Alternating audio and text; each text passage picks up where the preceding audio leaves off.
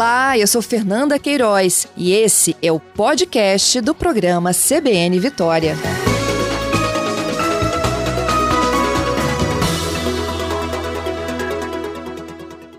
Lenise, bom dia. Obrigada bom dia. por atender a demanda.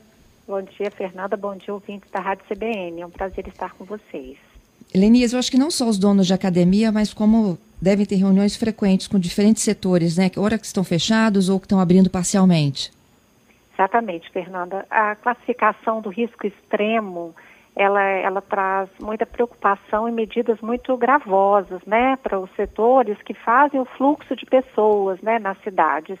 Então, a expectativa de hoje é que os municípios capixabas com o anúncio né, da ocupação dos leitos, que está um pouco melhor, embora ainda muito alta, mas inferior está a ocupação a 90%, nós tenhamos municípios em maior número classificados como risco alto. E assim as medidas são um pouco mais de convivência, né, um pouco menos gravosas, é, comparadas então às medidas do risco extremo. Uhum. No caso das academias, quando é risco extremo, é fechado, definitivamente, não é isso? Exatamente. As academias no risco extremo, eles, elas não podem atender presencialmente.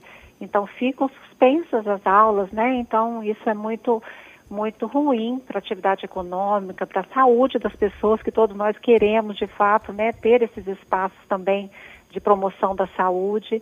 E agora a expectativa é que se confirmada a ocupação, né, inferior a 90%, um novo mapa de risco mais clareado um pouco, ainda vermelho, né, porque o risco alto traz muita atenção aos cidadãos como um todo, mas possa então é, permitir a abertura, por exemplo, das academias, né?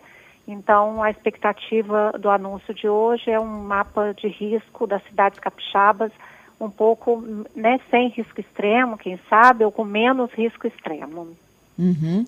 E aí, no caso do risco alto e das academias, no risco alto que ficam proibidas são as atividades aeróbicas. Exatamente. Elas são restritas as atividades, não permitindo atividades aeróbicas. Então, está restrita a atividades não aeróbicas, é, de treinos de baixo impacto, que a gente fala, né? Onde as pessoas possam estar plenamente é, é, de máscara, sem uma respiração mais ofegante, nessa né? proximidade que faz atividade aeróbica.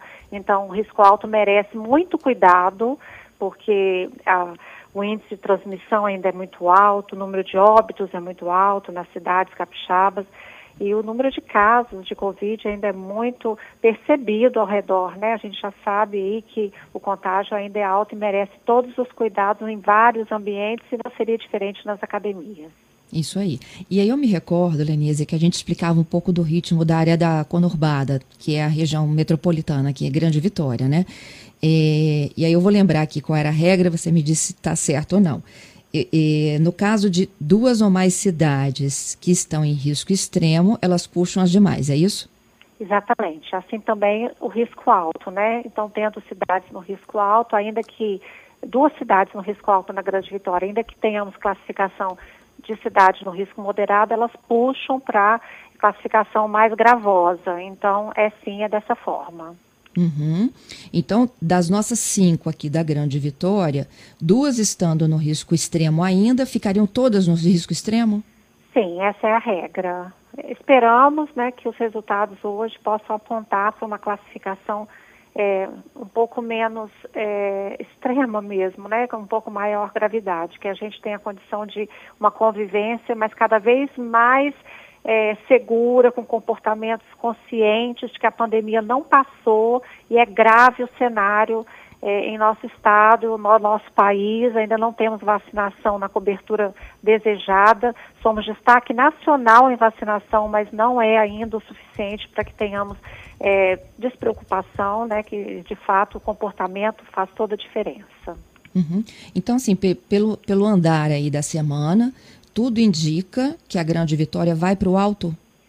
Nós temos uma grande expectativa, tendo em vista a ocupação dos leitos, que faz de fato é, muito. É, isso sim faz a mobilidade da classificação, sabe? Isso é, é muito relevante, está na base do mapa de risco, quando a classificação ela é, ela é, superior a 90%, ela joga todos os municípios numa classificação mais gravosa. Então, como a ocupação está inferior a 90%, a expectativa é, se confirmado isso também no dia de hoje, é de um cenário melhor.